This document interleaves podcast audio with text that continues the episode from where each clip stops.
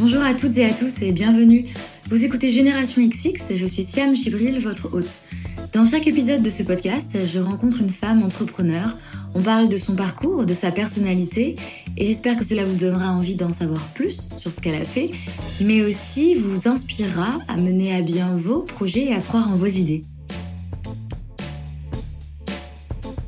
Dans ce nouvel épisode, j'ai le plaisir de recevoir Laura Brown. Elle est la fondatrice d'Etipop, un collectif de créateurs responsables. Elle apporte des services et un accompagnement pour développer les marques de demain. Laura n'a pas tout de suite commencé sa carrière dans la mode, elle nous raconte comment elle a repris ses études et plus tard créé Etipop. On parle de responsabilité sociale des entreprises, d'inspiration outre-Atlantique et Laura nous livre ses nombreux projets pour le futur. Très bonne écoute Bonjour Laura. Bonjour. Merci beaucoup d'avoir accepté d'être euh, dans le podcast. Avec grand plaisir. Ça me fait super plaisir parce que ça fait longtemps que je te suis et ce que tu fais avec, euh, avec Etipop, dont on va parler. Mais avant ça, euh, quelque chose que j'aime bien faire avec mes invités, c'est regarder la façon dont elles se décrivent elles-mêmes sur les réseaux sociaux. Et toi, j'ai vu que ton pseudo sur Twitter, c'était LB, donc Laura Brown, The Dreamer, la rêveuse. Est-ce que ça te décrit? Euh, ça me décrit en partie, puisque je pense que toute, action en fait commence par un rêve. Euh, et aujourd'hui, c'est un peu comme ça que j'ai dessiné mon parcours et ma vie. Ça a toujours été euh, des envies, des ambitions, des rêves. mais j'aurais dû mettre des choses à la fin de ce vie de d'humeur parce qu'il faut les réaliser et donc ça passe par bah, du travail, des actions concrètes. Je voulais te demander, qu'est-ce que tu voulais faire quand tu étais plus jeune? J'ai lu quelque part que ton père, je crois, avait un magasin de vêtements. Euh, est-ce que du coup, euh, tu penses que ton intérêt pour la mode est venu de là ou alors pas du tout? Euh, Pas directement en tout cas, plutôt de ma mère qui chinait énormément et qui était une amoureuse des textiles et notamment des panafricains. mon père, c'est peut-être le goût d'entreprendre des projets. Euh, c'est plutôt ça que euh, j'ai eu de lui, parce qu'il y a eu la boutique euh, en Afrique avec tout ce qui est vêtements liés au sportswear. mais il a eu énormément de projets également associatifs. Et donc, c'est cette idée bah, d'avoir une idée et de la mettre en, mettre en application. Et donc, du coup, tu te voyais faire quoi Alors, par contre, moi, si c'est vrai, moi, j'ai toujours su que j'allais entreprendre ou avoir un projet.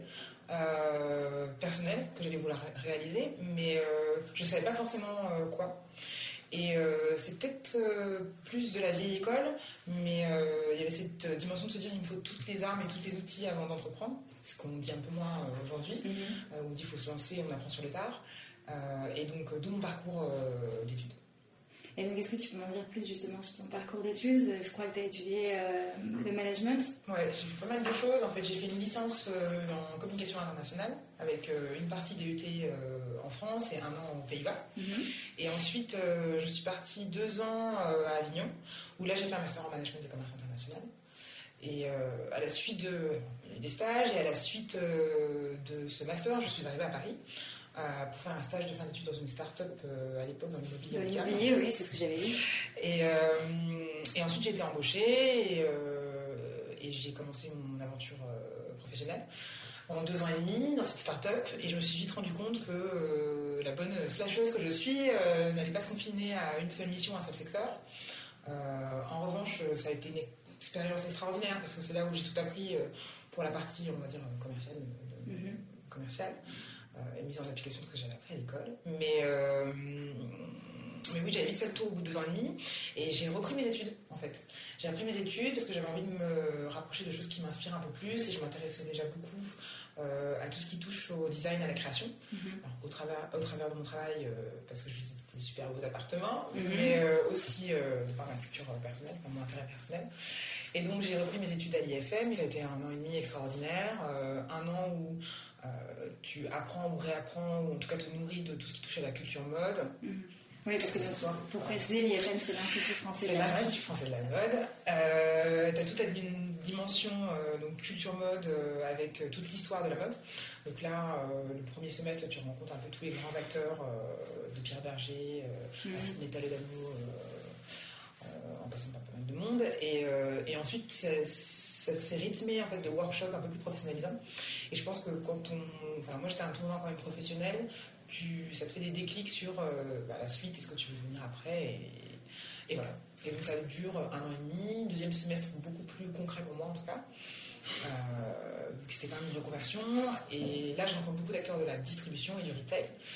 Et alors, il y avait petite voix aussi d'enfant, parce que j'ai toujours adoré les grands magasins, mhm.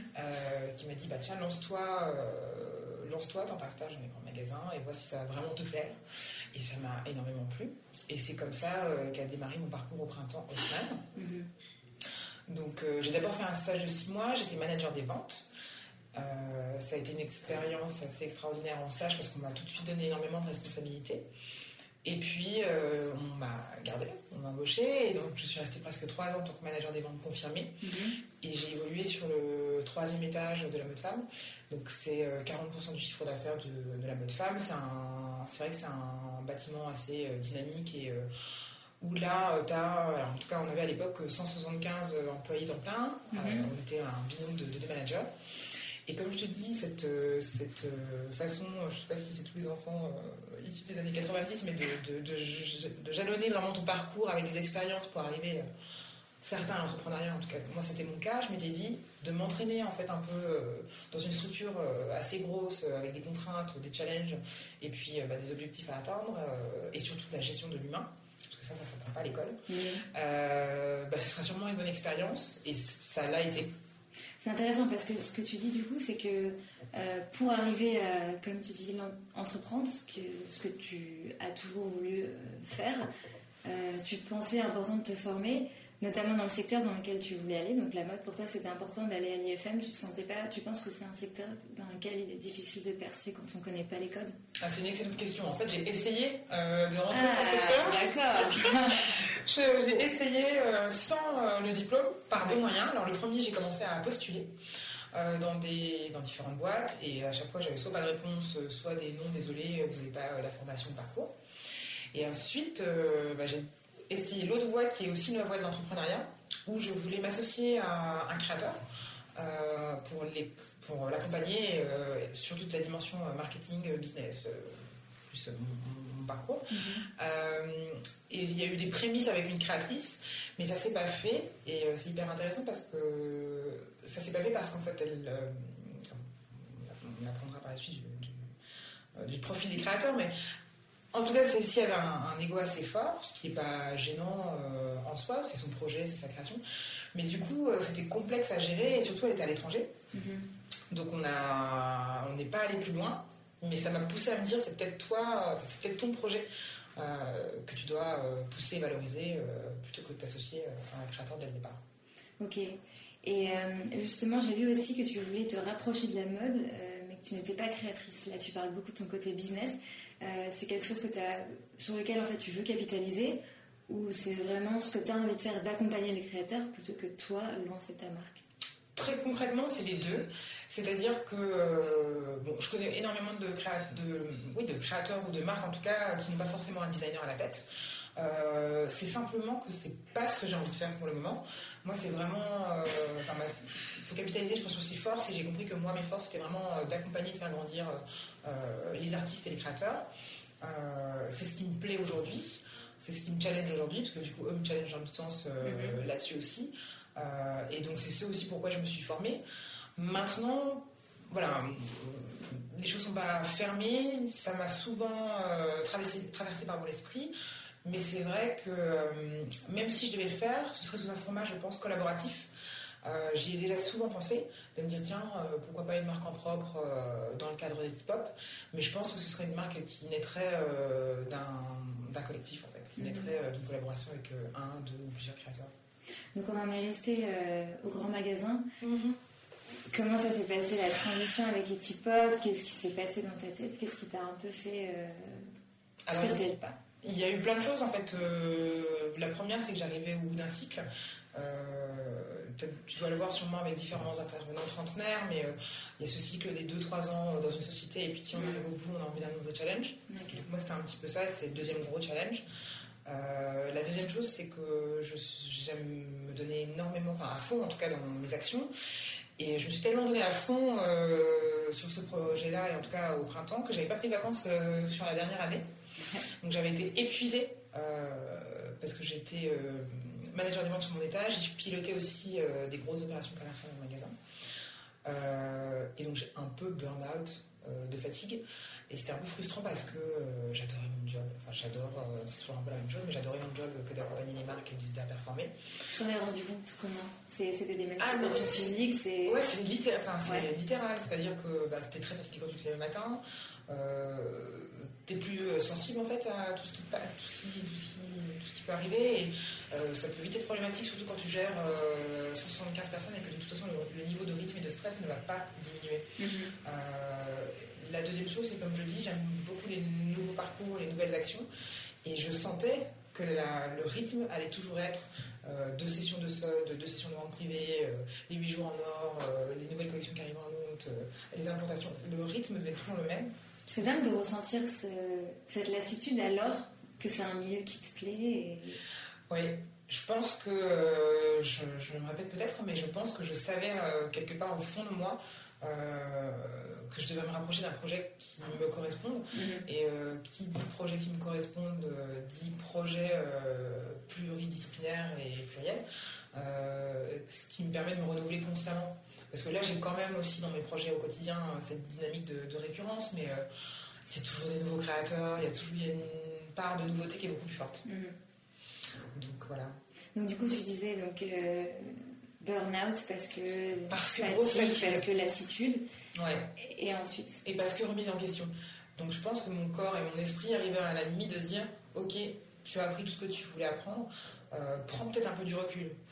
Et ben, je me suis rendu compte que j'avais pas pris de recul dans ma vie pendant euh, euh, les 5 à 10 années où tu suis un peu tes études, ton parcours, ton boulot, ton boulot, ton boulot de dos, le rythme s'installe très vite quand on arrive à Paris.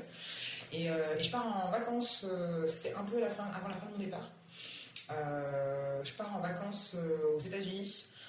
j'y vais régulièrement, mais là, j'étais partie à Los Angeles et San Francisco, chose que j'avais jamais fait la côte ouest très reposant, plein de soleil. T'as un rapport particulier avec les États-Unis Oui, en fait, euh, je suis d'origine euh, anglo-saxonne, je viens du Libéria. C'est une ancienne colonie euh, américaine. il y a une, connu une guerre civile assez longue et cette guerre civile a créé une diaspora des Libériens dans le monde. Donc beaucoup sont partis aux États-Unis. Donc je vais aux États-Unis depuis l'âge de 6-7 ans. En fait, j'ai toute ma famille là-bas, il y a que mes parents qui sont ici. D'accord. prise de recul, beaucoup de soleil à Los Angeles, San Francisco, et surtout rencontre euh, d'initiatives positives dans la mode. Chose que quand en fait on est euh, dans une grosse structure ou dans une structure en particulier qu'on se donne à fond, on ne prend pas toujours, il n'y a pas toujours le temps d'aller voir ce qui se passe à l'extérieur. Et là, cette bulle d'air, ça a été le moment de faire euh, ça. Et j'ai rencontré donc, des marques extraordinaires, des marques de mode éthique et responsable. Mhm. on est en quelle année du coup On est en 2015. Je te demande ça comme si c'était les années 70. Mais... T'as vu Non, 2015, euh, c'était il y a 2014. 2014, 2014. Il y a 3 ans. 2014, ça passe très vite. euh, et puis, je, je me dis, tiens, c'est fou, euh, il devait y avoir la même chose en fait en, en France. Euh, donc, on, je rentre et je commence à faire le tour des salons. Donc, je quitte le printemps. Donc, c'était fin 2014. Je quitte le printemps et je commence un peu à observer ce qui se passe sur le marché. Euh, moi, je connaissais déjà, parce que j'ai fait 10 ans d'associatif, et je connaissais déjà euh, Altermundi ou Maison du Monde. Euh, mais du coup, il leur manquait ce que moi j'avais découvert en partant à l'IFM.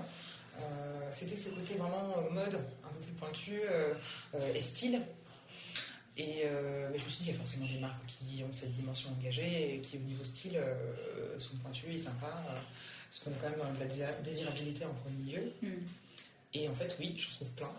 Euh, mais je me dis, euh, elles n'ont juste pas un écran euh, où elles ont la capacité la possibilité de faire valoir aussi bien leur dimension stylistique qu'engagée. Et, donc j'ai décidé de créer cette plateforme et c'est comme ça qu'Etipop est né. donc ça a été d'abord des ventes événements qui, étaient, qui sont des plateformes de vente et de visibilité pour les créateurs. Et puis, au-delà de ça, on essaie de rapporter des outils, des workshops pour qu'ils puissent se développer. Du coup, tu as pris le créneau d'accompagner des créateurs euh, qui, ont qui veulent avoir un impact, euh, qui sont dans une démarche de mode responsable, euh, donc autant dans les tissus qui sont utilisés que dans la manière de, produire. moi, c'est quelque chose auquel je suis devenue sensible, je crois, il y a peut-être un an et demi. Je crois que je l'ai déjà dit dans un podcast. J'ai vu un, reportage sur Netflix, un docu sur Netflix, The True Cost, je crois qui m'a euh, qui m'a appris plein de choses sur la mode euh, et qui a un peu changé mon rapport à, ça. Euh, toi, ça t'est venu du coup de ton voyage en Californie? Pas forcément, parce que comme je te disais, j'étais engagée sur, des, sur différents projets associatifs. Donc j'avais déjà eu un rapport à la mode responsable. Euh, dans les années 90, quand on parlait de mode éthique, on pensait toujours euh, pancho qui gratte euh, et, et, coton bio. très, très hippie. Exactement. et, c'était en partie vrai, mais en tout cas, c'est pas que ça. Et je pense que c'était, enfin, qu'il y avait un manque, en tout cas, de, de, de, désirabilité ou en tout cas de plateforme qui puisse le montrer, que les deux étaient possibles. je sais pas si j'ai répondu à ta question. Tu disais que du coup, en fait, en étant déjà dans le milieu associatif, c'était avant, c'était pas forcément aux États-Unis. Mm. Et euh, j'ai euh, j'ai euh, interviewé dans, une, dans, un autre podcast Marine Sorato, donc, qui est aussi une créatrice pour qui la valorisation du savoir-faire est hyper importante, etc. Et je lui ai posé cette question de comment est-ce qu'elle qualifierait le milieu de la création à Paris, parce qu'elle, elle est à Paris. Toi, tu vois énormément de créateurs. Comment tu qualifierais ce milieu? Hyper compétitif, en tout cas du point de vue des créateurs. Moi, j'ai pas cette problématique-là parce que euh, je suis un concept et donc j'ai plutôt une vision d'ensemble en fait euh, sur leur travail. Euh, et c'est aussi peut-être, peut-être, je dis bien, une des raisons pour lesquelles je pense que monter une marque, il faut vraiment avoir un élément différenciant hyper fort. et en plus, être capable de gérer un business parce que on l'oublie souvent, enfin certains créateurs l'oublient parfois, en tout cas, pour les accompagner, je, je, l'observe, euh, c'est que le style, c'est une chose, mais la mode, c'est vraiment un, business. Et que bah, pour les marques perdurent, au-delà euh, de la notion euh, de style et de créativité, il y a des notions de, gestion en fait, qu'il faut pouvoir maîtriser.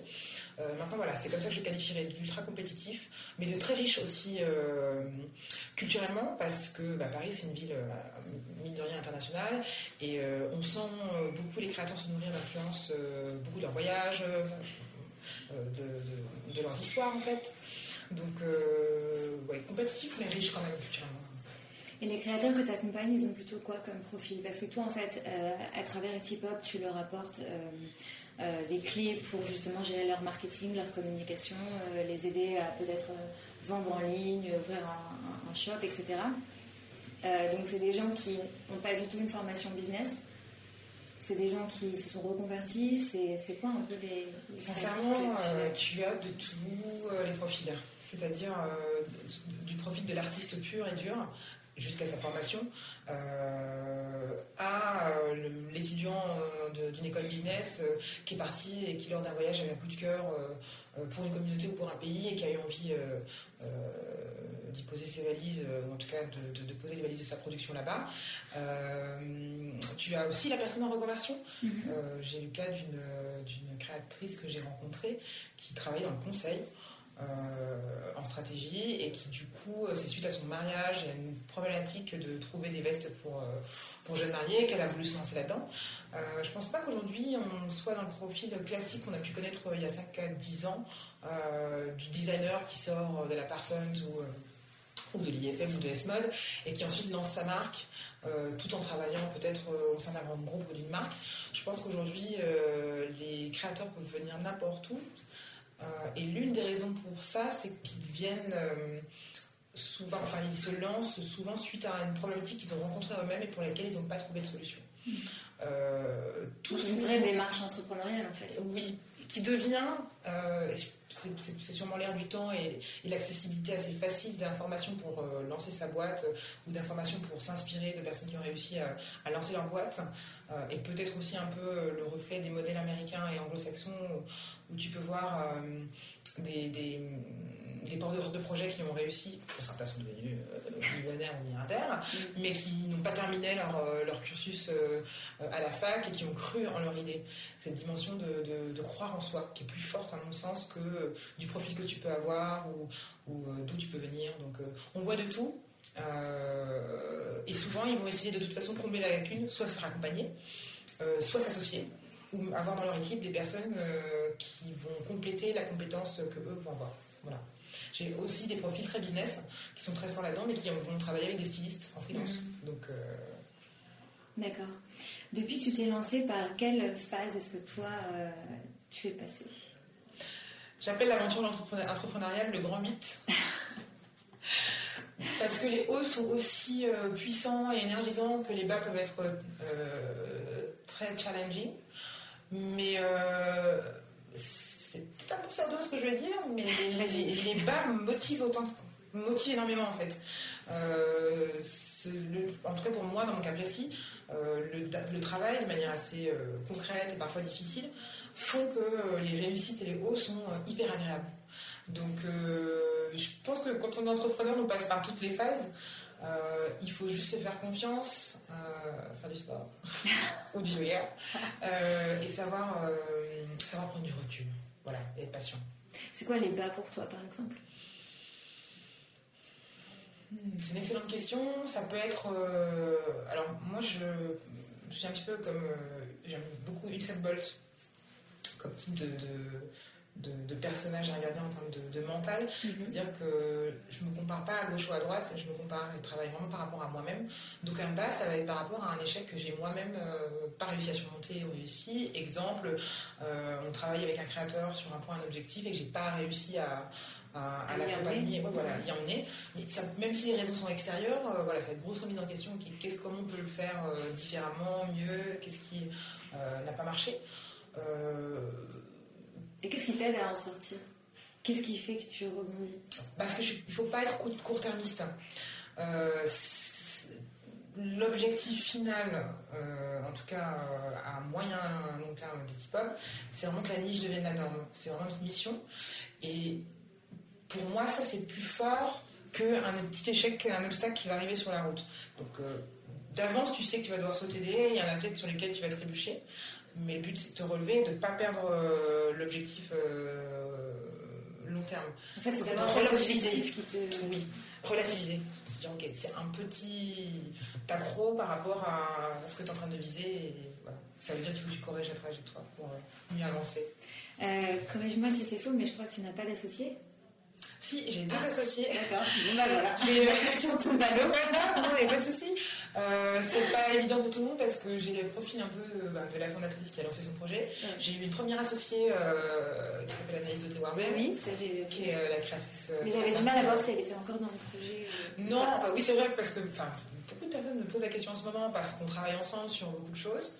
on fait partie du même écosystème et on s'aime beaucoup. Euh, mais elle a quitté l'aventure justement pour pousser euh, sa marque euh, beaucoup plus loin et beaucoup plus fort. Et c'est vrai que gérer deux gros projets entrepreneuriaux, c'était challenge, un très gros challenge pour nous. Donc on a préféré se recentrer chacune sur nos projets. Et en fait, j'avais j'ai un petit club d'investisseurs qui a rejoint mon capital qui s'appelle les Cigales. C'est un club d'investisseurs solidaires. Euh, l'idée, c'est que j'avais besoin euh, personnellement de monter un peu plus en puissance sur euh, comprendre l'écosystème social et solidaire qui ne tourne pas qu'autour de la mode éthique et responsable. Je trouve que pour moi, en tout cas, c'était important. Donc j'avais envie d'être accompagnée d'acteurs légitimes de ce point de vue-là. Et l'autre associé, c'est la personne qui est plutôt le DAF, qui va plutôt s'occuper de toute la partie financière et, et juridique, qui est un ancien entrepreneur des années 90, qui a fait grossir sa, société euh, jusqu'à presque 3, près de 300 employés, qui l'a revendu et euh, qui est de très bons conseils quant à euh, la vision entrepreneuriale, mais on va dire à un niveau, en tout cas de mon point de vue, avec un peu plus de, vision et qui me. Je suis un petit peu parfois comme un cheval fou. Vous pouvez le dire sur mon profil Twitter, il y a écrit que j'étais slasher. J'aime beaucoup les projets. Et il est très fort. Je me reconnais très bien là-dedans. Mais du coup, il est très fort pour me driver, me canaliser pour pas que je perde l'objectif, euh, les objectifs principaux. Et là, notamment l'ouverture de cet accélérateur euh, dédié à la mode responsable. en fait, je te, posais la question parce que justement, je voulais te demander. Euh, c'est donc dans le cas où tu avais été seule, comment est-ce que tu prends ce recul?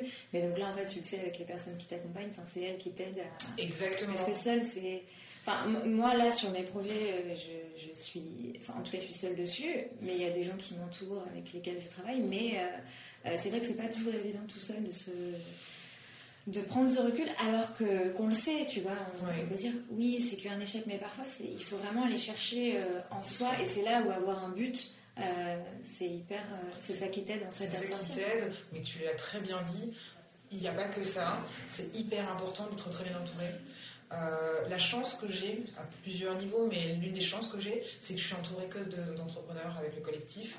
Et donc, euh, on a nos discussions et nos projets et nos actions, mais on parle aussi beaucoup d'entrepreneuriat et euh, il y a ce, cet échange de, best practice qui se fait et ça nous permet de se sentir moins seul face à des problématiques.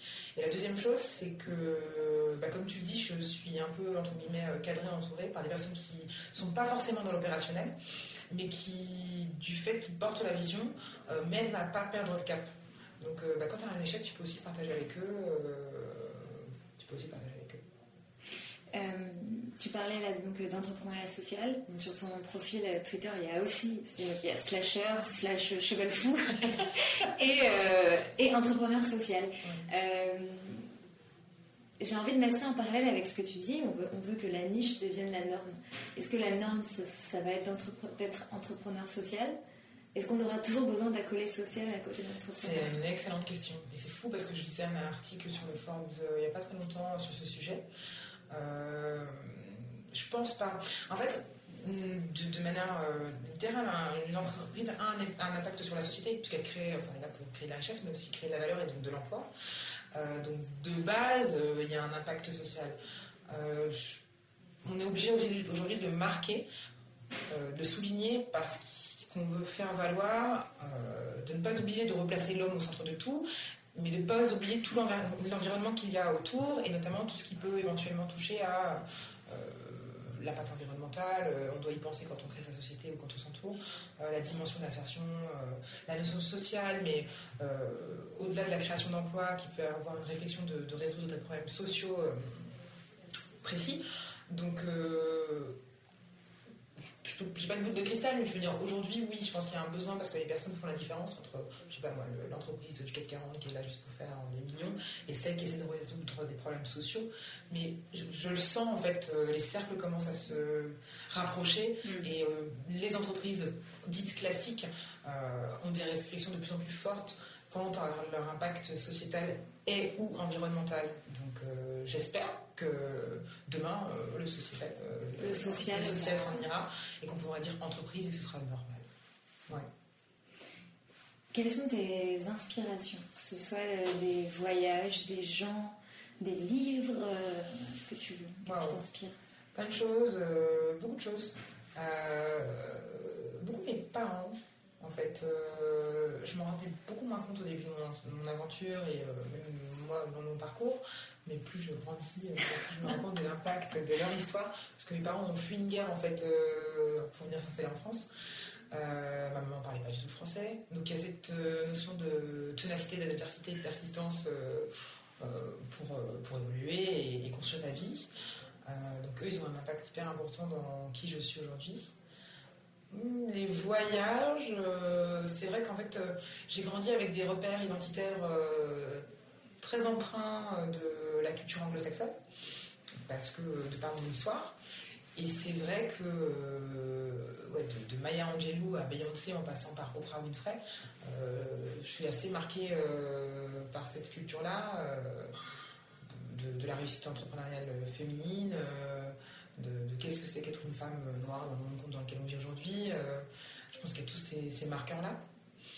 Euh, et que du coup, toutes ces personnes-là m'inspirent. Hum, pour la dernière, pour le dernier point, est-ce que Est-ce que euh, est-ce que aussi tu as des inspirations qui t'aident justement dans la mode par exemple pour mhm. pouvoir conseiller tous les tous les créateurs avec qui tu travailles Est-ce que tu de quoi tu t'inspires Comment tu parce qu'en fait, ton travail, c'est quand même de les aider, justement, comme tu disais euh, au début, à sortir du lot, à avoir une vraie proposition et donc à, les aider à peut-être accoucher de leur histoire. Est-ce que ça, tu, tu te nourris de, choses Tu te nourris d'eux, peut-être Je sais pas. Je me nourris beaucoup d'eux parce qu'en fait, euh, ce qui fait les marques fortes d'aujourd'hui sont leur authenticité. Euh, et souvent, bah, à la tête des marques, il y a des hommes, donc soit une équipe fondatrice, soit une personne. Et souvent, enfin, quand j'écoute des histoires ou je vois les histoires des marques, on repart à la base de qui ils sont et pourquoi ils se sont lancés et qu'est-ce qui fait qu'ils en sont arrivés euh, là aujourd'hui. Souvent, euh, c'est des voyages, ça peut être un mariage. Euh, donc, c'est quand même bien inspiré en train de qui ils sont. Après, pour les techniques d'accompagnement, c'est moins de l'inspiration, c'est plus de l'expérience. j'ai eu la vision de 45 marques sur un plateau de 3000 m2 et de révolution sur 3 ans. Donc il y a eu des choses qui ont marché, d'autres moins. Et puis, mais j'ai eu aussi, et j'apprends aussi, alors, beaucoup du, milieu de la tech. Il y a beaucoup de choses que je prends, notamment pour tout ce qui touche au digital, de cet univers-là, mhm. qu'on peut appliquer à la mode. Et après, la touche personnelle, euh, c'est vraiment qui sont les marques et euh, ce qu'elles veulent euh, résoudre ou faire en, se créant.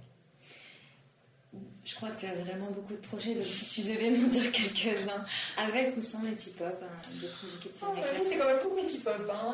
donc là, on... il y a beaucoup de choses. Là, je travaille sur un guide parce que je me suis vite rendu compte que je ne pouvais pas être le pied berger de tout le monde, aller boire des cafés euh, les 4 matin avec tous les créateurs et porteurs de projets pour les conseiller. Donc euh, peut-être de les aider à avoir quelques clés euh, pour s'en lancer et qu'ils puissent prendre, confiance en eux et être plus rassurés sur certains éléments.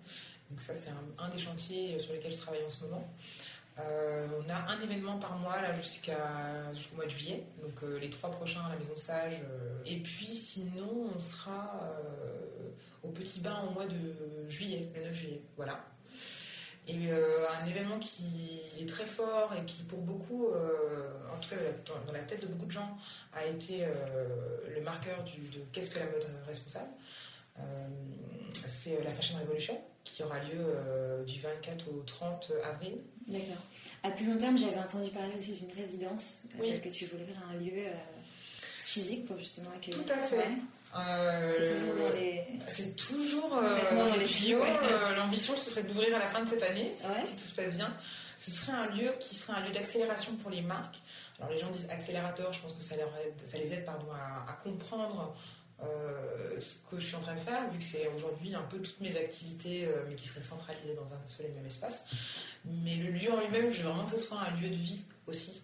Euh, qui inspirent par la rencontre avec d'autres entrepreneurs, euh, qui, nourrissent euh, par des échanges et des collaborations entre les créateurs, et qui permettent aussi d'avancer concrètement avec un, j'espère, un, Creative Makerspace qui sera un lieu où ils peuvent vraiment concrètement construire leur prototype. Génial, trop hâte de voir ça. Seras la bienvenue. Ben, j'espère. Pour finir, est-ce qu'il y a un conseil qu'on t'a donné ou que toi tu donnes et que tu aurais envie de partager? Ça peut être faire du sport. Hein. Ça, c'est vraiment. Oui, tu sais, c'est le quotidien. Il y a un truc qui a l'air peut-être une phrase un peu euh, simple, mais qui qu'on oublie parfois pour X raisons. C'est juste d'être soi-même et de beaucoup s'écouter. Euh, notamment dans le cas de l'entrepreneuriat. On peut douter ou des fois avoir des élans euh, de confiance, mais quoi qu'il en soit, c'est être soi-même et vraiment s'écouter parce que souvent les réponses viennent de nous et pas d'extérieur. Top. Merci beaucoup, Laura. Merci à toi. Merci à Laura d'avoir été mon invitée. Si vous voulez la suivre, rendez-vous sur etipop.com et sur tous ses réseaux sociaux. Merci à vous d'avoir écouté ce nouvel épisode. Si vous ne les avez pas encore écoutés, tous les épisodes sont intemporels et disponibles sur SoundCloud, iTunes et Deezer. Si vous avez quelques secondes, vous pouvez aussi recommander ce podcast sur iTunes en laissant des étoiles et un commentaire. Ça m'aide beaucoup. Merci beaucoup, très belle journée ou soirée, gardez la forme et à très vite